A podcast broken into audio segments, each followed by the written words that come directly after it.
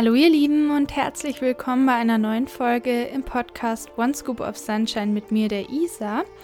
Und ich bin jetzt heute beim zweiten Teil meiner Neuseelandreise angekommen. Letzten Mittwoch kam bereits der erste Teil, also wenn ihr da noch nicht reingehört habt, dann tut das gerne noch, wenn ihr möchtet, denn ich schließe direkt an diesen Teil heute an. Wir waren ja dort gelandet, wo ich dann von meiner Au-pair-Familie zu meinem zweiten Job gekommen bin. Und zwar in ein Hostel in Nelson. Das ist auf der Südinsel ganz im Norden. Und da schließen wir jetzt quasi an und dort erzähle ich dann weiter, wie es von da an ja überhaupt dann weitergegangen ist oder was ich dann so gemacht habe und wie das überhaupt abgelaufen ist. Also meine Arbeit dort, die Leute, die ich dort kennengelernt habe und so weiter und so fort. Und in dem Sinne fangen wir jetzt an mit der Folge. Ich habe wieder ein paar Notes hier, erzähle einfach von so ein paar Schlüsselereignissen und den ja, Rahmenbedingungen. Also ganz viel Spaß mit dieser Folge und dem zweiten Teil meiner Neuseelandreise. Also erstmal ist was ziemlich Verrücktes passiert irgendwie, weil ich bin in das Hostel reingekommen habe mich mit dem WLAN verbunden, habe auf Facebook geguckt, damals war ich irgendwie noch dort aktiver und habe mit Leuten zu Hause connected und habe eine Nachricht gesehen von meinem Vater, den ich noch nie in meinem ganzen Leben gesehen oder gesprochen habe. Und er hatte mich über Facebook irgendwie gefunden und angeschrieben. Und ich war so, okay, krass. Und habe dann so ein paar Fakten über ihn rausgefunden, wie dass er in Uruguay lebt mit seiner Frau und seiner Tochter und habe dann da also von dem Zeitpunkt an irgendwie angefangen, mit ihm zu schreiben. Also das war erstmal schon sehr so der Beginn.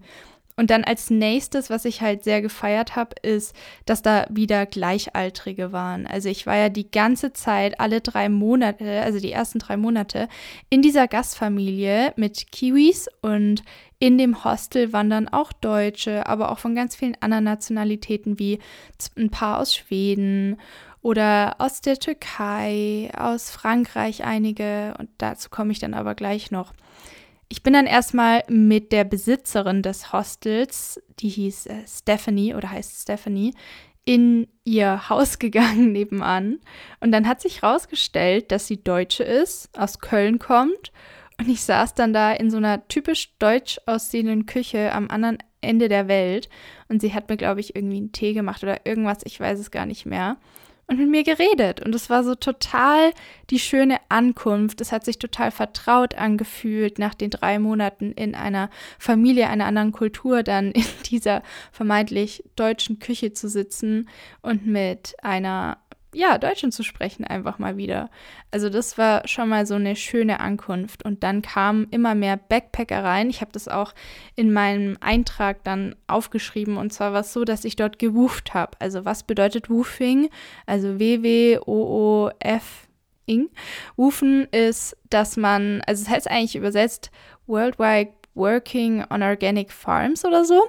Es impliziert aber im Prinzip, dass man wo arbeitet und dafür dann kostenlose Logis und manchmal sogar auch Essen bekommt. Also mein Au-pair-Dasein, diese drei Monate, war quasi auch Woofing, wo ich dann eine Unterkunft und Essen bekommen habe. Und in dem Hostel war es dann aber im Gegensatz so, dass ich nur Unterkunft und Frühstück bekommen habe, weil das Hostel da so einen Vertrag mit irgendeiner Bäckerei hatte, dass sie da so ein paar Sachen bekommen haben. Also da war das dann so ein bisschen anders und ich habe das meiste Essen selbst bezahlt. Das heißt, ab da habe ich dann das erste Mal so wirklich Geld ausgegeben. Die ersten drei Monate hatte ich kaum Kosten. Als nächstes kamen dann also der deutsche Raphael und ein Argentinier namens Sinter in den Raum. Und er hat dann uns Mate oder mir Mate gegeben. Wir haben dann irgendwie Mate getrunken. Ist ja so in Argentinien ziemlich beliebt. Also das heiße Getränk Mate jetzt äh, in den, also mit Gerber und in diesen Gefäßen. Traditionell wird es ja ja, gemacht oder daraus getrunken. Das war schon mal irgendwie cool, so ein bisschen eine neue Kultur oder jemand von einer anderen Kultur kennenzulernen. Dann äh, gab es auch noch zwei Türken, also ein, einer hieß Ipak oder IPAC und eine Yankee. Und dann äh, war ich noch mit einem Nick, also der war da auch immer noch da, ein Niederländer und ein paar Franzosen. Der eine hat in seinem Van geschlafen vor dem Hostel. Ja, also es war so, dass wir so eine Gruppe waren, die dort gewooft hat. Also wir hatten auch so ein Woofers Room. Das war neben dem Hostel so ein extra Gebäude, wo dann Hochbetten drin waren und ein ja, Bad. Und da haben wir drin übernachtet und kostenlos gelebt, während die Hostelgästinnen ja dann in dem Hauptgebäude waren. Als nächstes kam dann noch der Mann von Stephanie rein. Ist, der hieß Mike und kommt aus Alaska. Die haben sich, ich glaube, in Afrika oder so kennengelernt und haben dann zusammen das Hostel gekauft und waren dann dort. Aber die ähm, besitzen das Hostel jetzt nicht mehr, sind wieder auf die Nordinsel gezogen. Aber zu der Zeit haben sie dort gewohnt und die hatten auch zwei Kinder.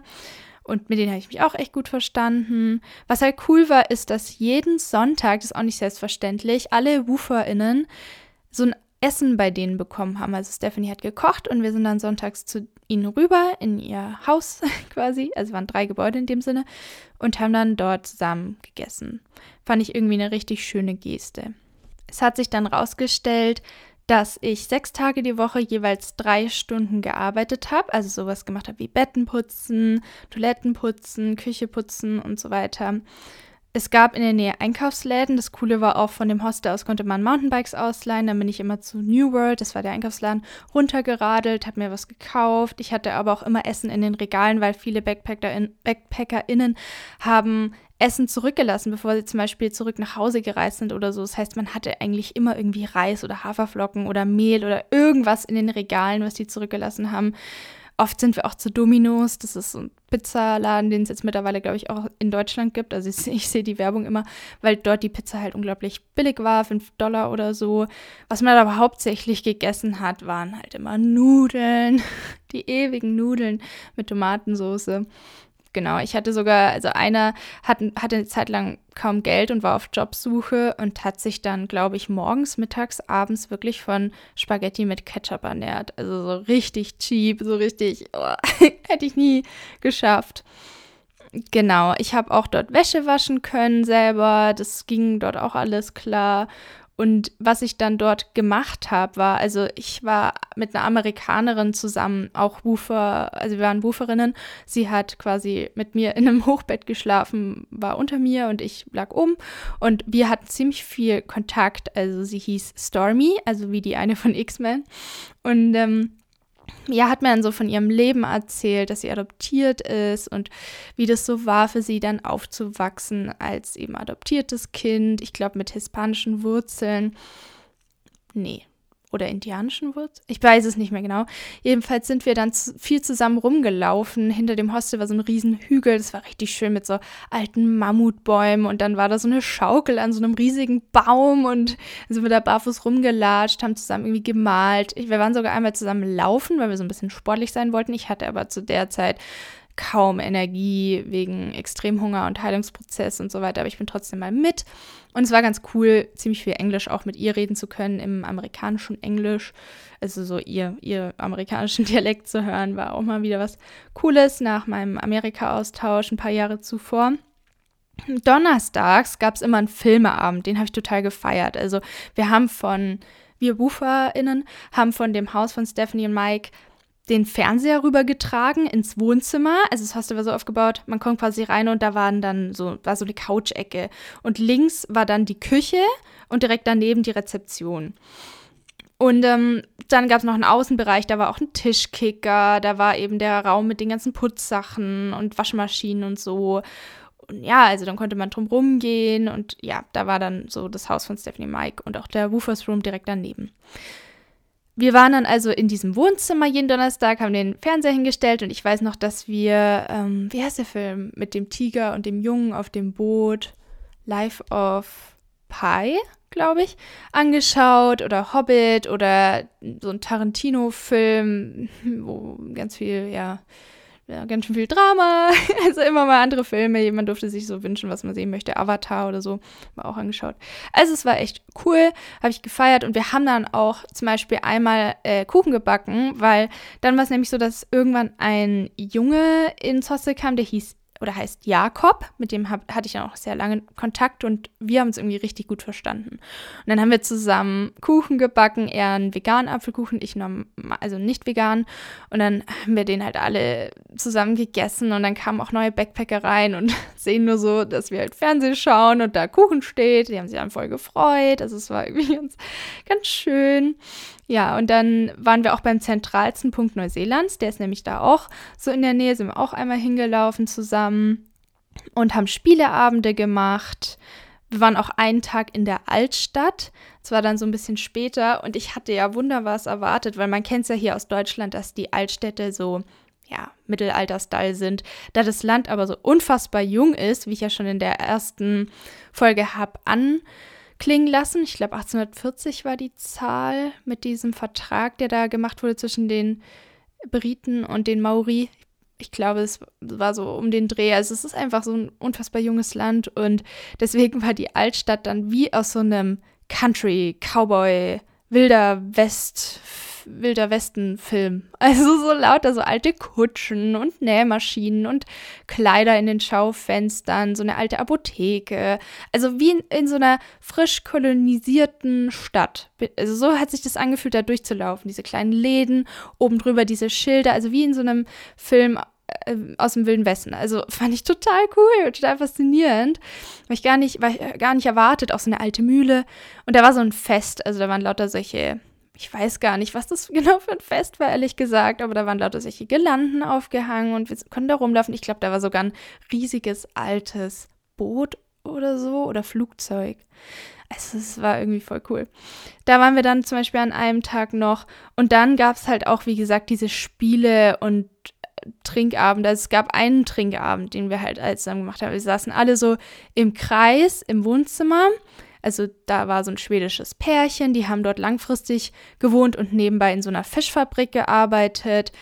Die, äh, das türkische Pärchen, die haben, glaube ich, auch irgendwie wo gearbeitet und die wollten in Neuseeland tatsächlich auch leben, weil der hatte irgendwie Weinmanagement studiert und in Neuseeland wird ja ziemlich viel Wein angebaut und deswegen wollte der Yankee dann dort den Master machen, arbeiten. Also ich habe so ganz viele verschiedene Geschichten mitbekommen und dann waren es noch eben ein paar Franzosen, der Nick, der Niederländer, der Raphael, der Deutsche und, und, ich und dann eben Stormy. Und für Stormy, dadurch, dass sie, glaube ich, 19 oder so war, war es halt das erste Mal, dass sie halt richtig viel getrunken hat, weil ja die Alkoholgrenze in den USA ein bisschen höher ist bei 21. Das heißt, wir haben so ein Spiel gespielt, das hieß Kings Cup, wo am Ende dann so ein Becher mit ganz, ganz vielen verschiedenen Alkoholsorten steht und dann muss der Verlierer das irgendwie trinken und es hat halt sie getroffen. Und dann hat sie das getrunken und ich meinte noch so, nee, mach's nicht. Also das ist ja das erste Mal, dass du so richtig viel trinkst. Ich weiß nicht, ob das dann so ratsam ist, da so ein gemischtes Getränk zu trinken, wo alles Mögliche drin ist. Und die anderen haben sie aber so voll angefeuert und das hat mich so richtig gestört. Und dann meinte ich nur zu denen, ja, ihr seid ja dann nicht diejenigen, die über der Kloschüssel hängen.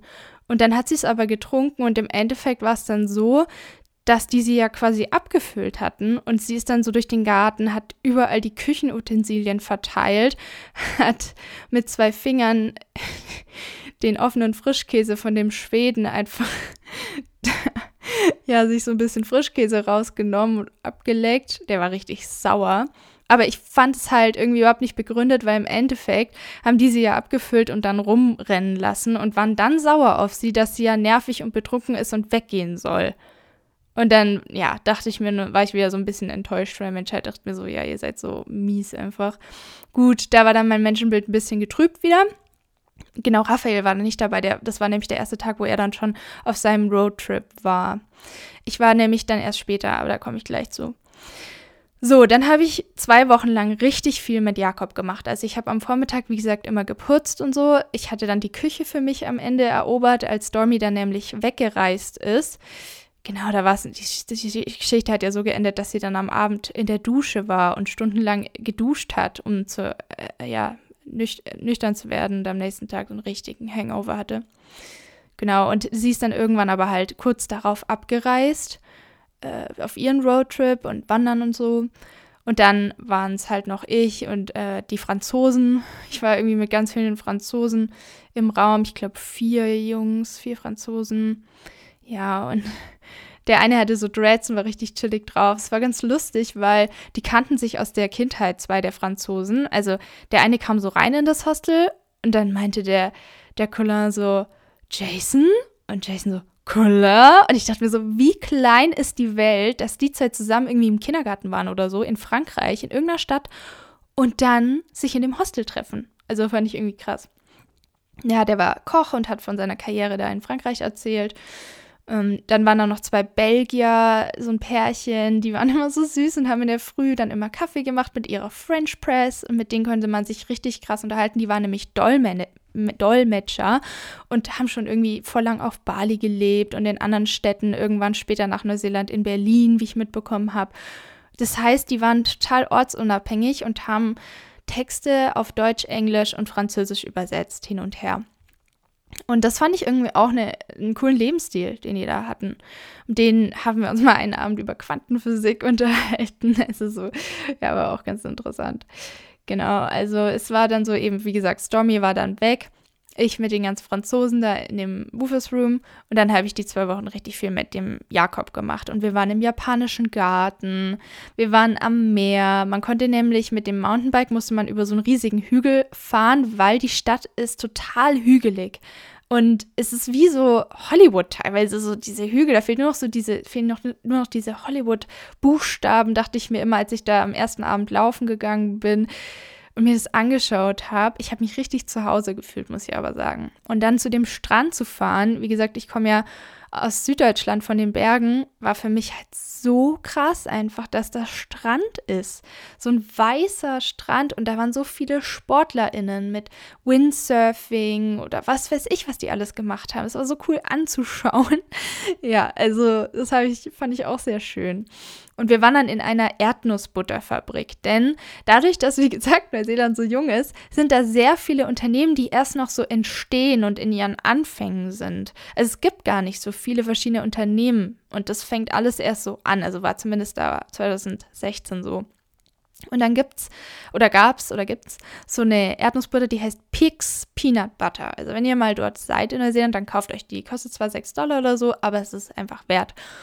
Und da konnten wir dann hingehen und mit diesem Pick reden, Onkel Pick, der das angefangen hat, indem er in seiner Küche da ein bisschen Erdnussbutter gekocht hat und irgendwann ist es immer größer geworden. Dann hat er zehn MitarbeiterInnen und dann ist er da mit seinem Hund immer rumgelaufen, während da Leute diese Führung angeschaut haben. Und es war wirklich einfach so ein kleines Fließband in so einer Halle, wo die das da hergestellt haben. Und dann haben wir uns natürlich ein paar Gläser gekauft. Die konnte man auch immer beim Markt abgeben, die leeren und dann wurden die wieder aufgefüllt und so. Es war so richtig cool. Aber man hat halt auch gemerkt, dadurch, dass sie am anderen Straßenrand dann nochmal einen großes Gebäude kaufen wollten, dass die halt echt am Wachsen sind. Ich warte ja immer noch darauf, dass diese Erdnussbutter irgendwann hier in Deutschland verkauft wird. Das würde ich auf jeden Fall äh, sehr, sehr, ja, ähm, würde mich sehr freuen.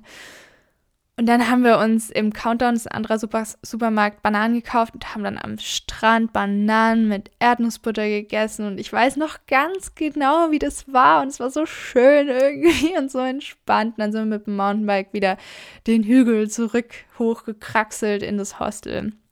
Und wir haben auch zusammen gebacken, wir haben gemalt. Ich habe nämlich dann von der Schwedin, als die abgereist sind, Aquarellfarben bekommen. Einfach so geschenkt, weil sie meinte, sie braucht es nicht mehr. Und dann haben Jakob und ich, Jakob und ich richtig viel gemalt. Irgendwie. Er war so ein total kulturinteressiert. Er hat auch später so ein Studium gemacht, das hieß irgendwie Kultur und irgendwas. Das habe ich ihm vorgeschlagen, ob er nicht am See studieren will. Und er hat das tatsächlich gemacht. Und wir haben uns dann vor zwei Jahren auch hier in Deutschland getroffen. Ich bin einfach rüber auf die andere Seeseite und wir haben uns dann bei ihm in der WG getroffen. Also richtig lustig, dass er das gemacht hat, weil er ursprünglich aus Hessen kommt. Ja, also fand ich irgendwie cool. Dann waren da zwei Mädchen. Und zwar aus Aachen. Hanna und Annika, die halt auch Backpacker waren, schon so ein bisschen rumgereist waren, Nordinsel rum und so mit ihrer Pamela. Das war so ein riesiges Auto, das man, ja, wo man die Sitze so umklappen konnte. Man konnte es zu einem Achtsitzer ausbauen. Das war wirklich ein großes silbernes Auto, die Pamela mit einem Schalthebel am Lenkrad, also so richtig oldschool.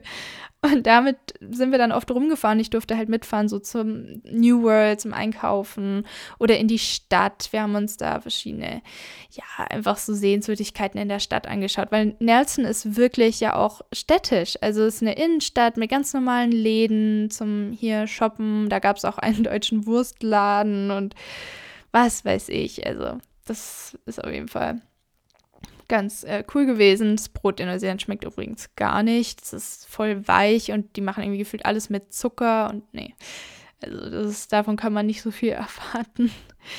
Anyway, also genau. Die haben dann auf einer Karottenfarm gearbeitet. Sah total schön aus mit den Argentiniern zusammen, da äh, Karotten geerntet. Ich war immer noch im Hostel, sonst hätte ich da auch mitgearbeitet, aber dadurch, dass ich ja vormittags da am Wufen war, hatte ich einfach nicht äh, die Stunden frei, die es gebraucht hätte. Die Franzosen waren dann irgendwann auf Weingütern angestellt. Das war ja ganz witzig irgendwie. Da gab es so äh, Pilze, die halt gewachsen sind auf dem Weingut, die halt einen halluzinogenen Effekt haben. Also ihr wisst schon, ne? So Shrooms. Und dann haben die das geerntet und abends dann immer das genommen und meinten, dass es halt voll krass war und so. Habe ich jetzt nie gemacht, aber ich fand es irgendwie lustig, dass die Ufer. Also ich dachte mir nur so, ah, deswegen wollt ihr auf dem Weingut arbeiten. Weil da diese Dinger wachsen. Das habe ich auch noch mitbekommen. Naja, und ähm, es gab immer ganz viele Spiele, was wir alles so gespielt haben. Und das Coole war ja, es kamen ja immer neue Leute, jeden Tag. Und irgendwann ist man, oder ich war irgendwann so offen, ich habe einfach gefragt, hey, und wo kommst du her? Auch auf Englisch, so, where are you from? Where have you been? Und, und dann waren auch zwei Österreicher da, was ich natürlich total, also das habe ich so gefreut, weil ich wohne ja an der Grenze zu Österreich und höre immer Radio und was weiß ich. Ich habe irgendwie so eine Connection zu dem Land. Und als dann zwei Österreicher mal da waren, weil für die ist nämlich echt schwer, ein Visum zu bekommen, dass sie zum Beispiel buchen dürfen oder so, war das halt voll, voll krass für mich. Also die hatten jetzt auch nicht so ein richtiges Visum, haben aber trotzdem Woofing gemacht. Und zwar in so einem, in so einem, wie heißt der Glaube? Ah, oder halt die, der Lebensstil. Nicht Buddhismus, sondern Hinduismus. In so einem hinduistischen Kloster und haben da gegärtnert und nebenbei immer so ein Lied gesungen, so Hare Krishna, Hare, Hare oder irgendwie so. Sie haben das mal vorgesungen. Genau, also das war auch eine interessante Story. Also ich habe immer so ganz viele Geschichten mitbekommen, auch von so ein paar Spaniern oder wie es in Argentinien so ist, zu leben, aufzuwachsen. War echt ganz interessant. So, Genau, das sind so die äh, Stories, die mir jetzt gerade einfallen, die so passiert sind. Wirklich am meisten geprägt hat mich irgendwie dieser eine Trinkabend, weil ich dann doch noch mal vorsichtiger wurde mit den Menschen, aber gleichzeitig wurde ich auch offener, was einfach das auf Menschen zugehen angeht. Und es war so normal, dass ich einfach gefragt habe, wie es ihnen geht, woher sie kommen. Und man hat immer richtig gemerkt, wenn zum Beispiel Deutsche kamen, die angereist sind frisch, dass da noch so diese Verschlossenheit war. Oder zum Beispiel Deutsche, die schon länger in Neuseeland waren, schon rumgereist sind. Ja, man hat einfach gemerkt, wie lange sie schon da sind. Sagen wir es mal so. Was auch so cool war, ist, dass äh, dort in Nelson ganz viele Orangenbäume und Zitronenbäume gewachsen sind. Und dann haben die Leute teilweise echt kistenweise Orangen und Zitronen auf die Straße gestellt. Man konnte sie einfach mitnehmen. Jakob, Jakob und ich haben uns da Saft rausgemacht. Und Leute so immer jeden Tag so kleine Projekte gestartet. Also dadurch konnte man sich den Tag einfach abwechslungsreich und besonders gestalten, indem wir uns einfach immer so ein Ziel gesetzt haben. Zum Beispiel, wir schauen jetzt, ob wir irgendwas finden auf der Straße, lassen uns einfach auf uns zukommen und wir haben immer irgendwas gefunden, seien es jetzt Orangen oder Avocados oder irgendwas, weil Avocados wachsen auch in Neuseeland.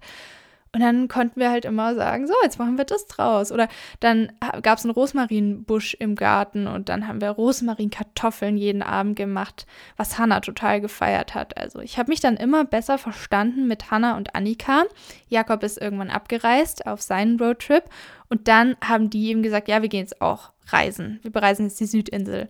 Und ich mit meinen 3.000, 4.000 Euro dachte mir so, boah, also im Vergleich zu denen habe ich halt echt nicht so viel. Ich weiß gar nicht, wie weit ich da komme oder was, wenn wir keinen Job finden. Also ich war total in der Existenzangst drin, habe dann aber gesagt, ich fahre mit und habe mich dann in Motueka, das ist so ein Ort ein bisschen weiter westlich, also zur westlichen Spitze, da wo ich nämlich auch war, in der Region, wo dieses Collingwood war, also wo das Bike Race war von einer Gastmutter.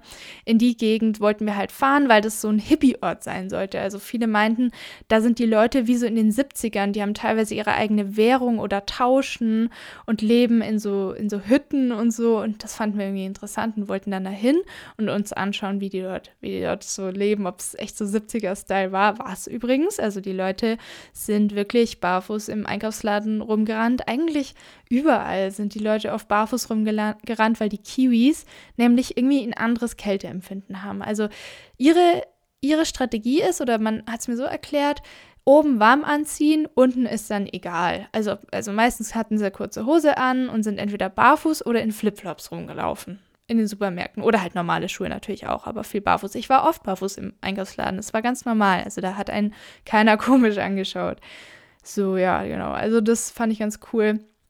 Zu Motueka komme ich dann aber im dritten Teil, weil da beginnt dann der Roadtrip. Jedenfalls bin ich nämlich dann also mitgefahren und hatte diesen Job eigentlich vorzumachen. Wir waren dann da aber in dem Hostel. Es war eh so abenteuerlich. Einfach dann den Job, also bei Mike und Stephanie quasi zu quitten und dann da mitzufahren. Und dann wurde mir aber halt gesagt, äh, dass diese Frau, bei der ich arbeiten wollte, auf dem Weingut, hat mir dann die Hostelbesitzerin, wo wir dann zu dritt waren, gesagt, dass die korrupt ist und dass ich da nicht arbeiten soll. Und deswegen bin ich dann weiter mitgereist. Ich habe dann einfach gesagt, okay, egal, ich probiere es jetzt einfach, mal schauen, wie weit ich komme mit dem Geld. Ich gehe jetzt einfach mit. Ich, ich mache jetzt mal was, was ich sonst nicht machen würde, was, was für mich einfach ein Risiko ist und unvernünftig. Und es war halt die beste Entscheidung. Aber ich war natürlich auch echt ein bisschen so trauriger, dann von dem Hostel wegzugehen. Wir hatten aber vor, zur Weihnachtszeit dann wieder hin zu gehen. Also wir sind so, ich glaube, Mitte November losgereist und wir hatten vor, an Weihnachten wieder in dem Hostel zu sein und hatten uns da auch schon was reserviert, um dort Weihnachten zu feiern. Werde ich dann alles noch erzählen, weil das war auch wild. Es war super wild. Ich hatte dort ja auch dann zu der Zeit Geburtstag und so, mein 19. Ja, also, ja, ich habe Stefanie und Mike schon echt ins Herz geschlossen. Vor allem Stefanis Geschichten waren so krass, weil sie halt mit ihrem Sohn allein durch Afrika gereist ist. Sie hatte auch ein Buch geschrieben darüber. Sie, sie waren schon so, so krass irgendwie in der Welt rum und eigentlich ist sie, glaube ich, Lehrerin. Also sie hat, glaube ich, Lehramt in Köln studiert hat dann in Costa Rica auch jahrelang gearbeitet und wie das Leben dort ist. Also das fand ich immer sehr interessant. Und wir waren dann auch im Haus mal abends drüben. Da war eine Serbin, die hat dann von Vipassana erzählt, wie das war. Das hat sie am Anfang ihrer Reise gemacht, weil sie Medizin studiert hat und einen unfassbar stressigen Alltag zu Hause gehabt hat, wo sie irgendwie 14, 15 Stunden als Ärztin gearbeitet hat oder mehr und dann einfach mal runterkommen wollte und dann Vipassana gemacht hat. Und das ist, falls es jemand nicht weiß, so ein Schweigeretreat. Also man schweigt zehn Tage, glaube ich. Also es gibt so zehn, es gibt verschiedene Tages, äh, ja, Kontingente, die man machen kann. Sie hat zehn Tage gemacht und trinkt auch nur so Tee und isst leichte Speisen. Und sie meinte, als sie dann mal einen Keks gegessen hat, nach den zehn Tagen ist ihr mal aufgefallen, wie süß einfach Kekse sind. ja, also sie hat dann uns massiert, weil sie wollte sich so ausbilden lassen in so Massage.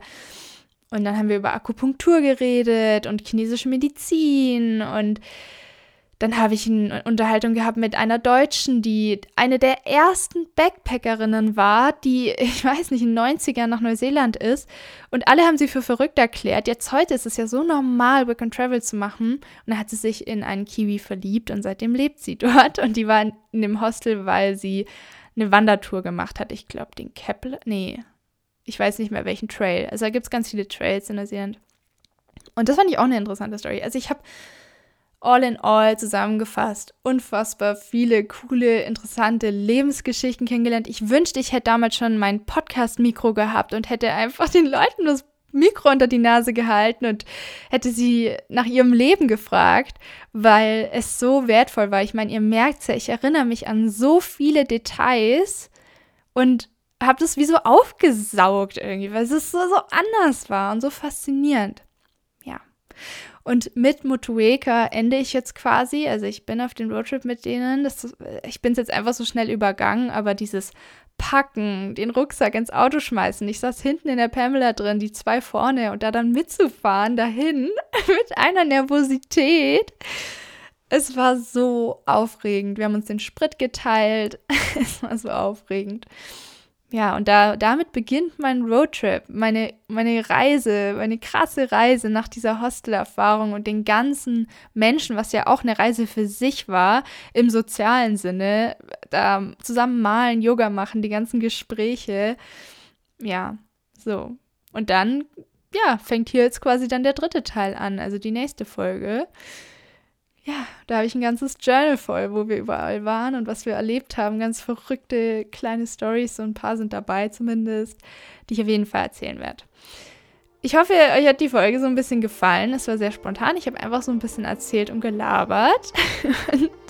es hat Spaß gemacht. Ich habe die ganzen Bilder vor Augen und es ist so aufregend. Und natürlich hatte ich auch wirklich depressive Tage. Also gerade am Anfang, als Stormy noch da war, ich, ich konnte kaum rausgehen. Ich habe es kaum zum Supermarkt geschafft. Ich hatte kaum Energie. Und dann wieder positive Tage. Aber zu der Zeit ging es mir, also es ging so bergauf, so Tendenz nach oben mit Schlägen nach unten an manchen Tagen, aber Tendenz ging nach oben, nach der Au-pair-Zeit vor allem. Also das Baby in meiner Au-pair-Familie war so der erste Aufmunterer, so die erste Veränderung, so dieses Lachen von dem Baby und die Zeit mit dem Baby zu verbringen. Und da war aber noch sehr, sehr, sehr, sehr viel Depressivität drin. Vor allem durch das viele Alleinsein. Und dann in dem Hostel war ich so gezwungen, aus meiner Komfortzone rauszugehen und hatte aber trotzdem diese depressiven Phasen und Zeiten, war auch viel dann so allein teilweise und in meiner dunklen Cloud. Aber es ging auch bergauf. Und dann kam der Roadtrip und der hat mich nochmal so richtig aufgebrochen. Ja. Also alles Liebe. Diese Woche kommt nochmal eine Adventskalenderfolge raus vom Wonderful Winter Adventskalender. Ein Interview. Da freue ich mich auch schon drauf, das hochzuladen und euer Feedback dazu zu bekommen. Ich wünsche euch jetzt noch eine schöne restliche Woche, ein herzliches Namaste. Bis zum nächsten Mal, eure Isa.